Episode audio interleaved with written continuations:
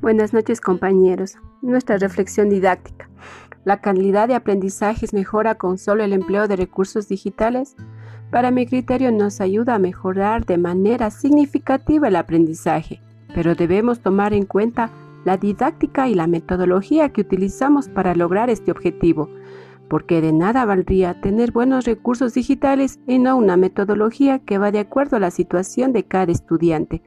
Es por eso que creo que para lograr este objetivo las dos tienen que ir a la par, esto es la metodología y los recursos digitales.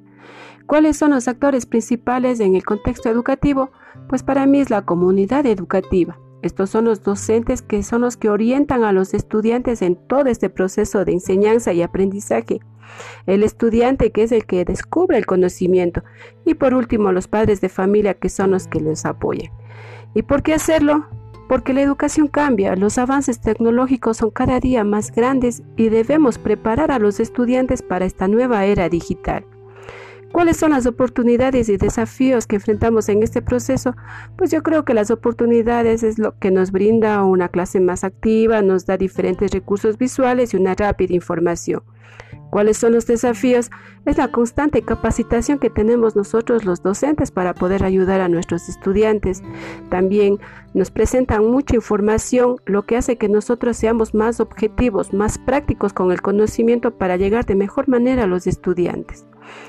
El desarrollo de habilidades digitales es un tema de manejo de dispositivos digitales. Sí, yo creo que las habilidades digitales son un conjunto de conocimientos, habilidades, estrategias que requieren las personas para su uso en las tecnologías de información y comunicación.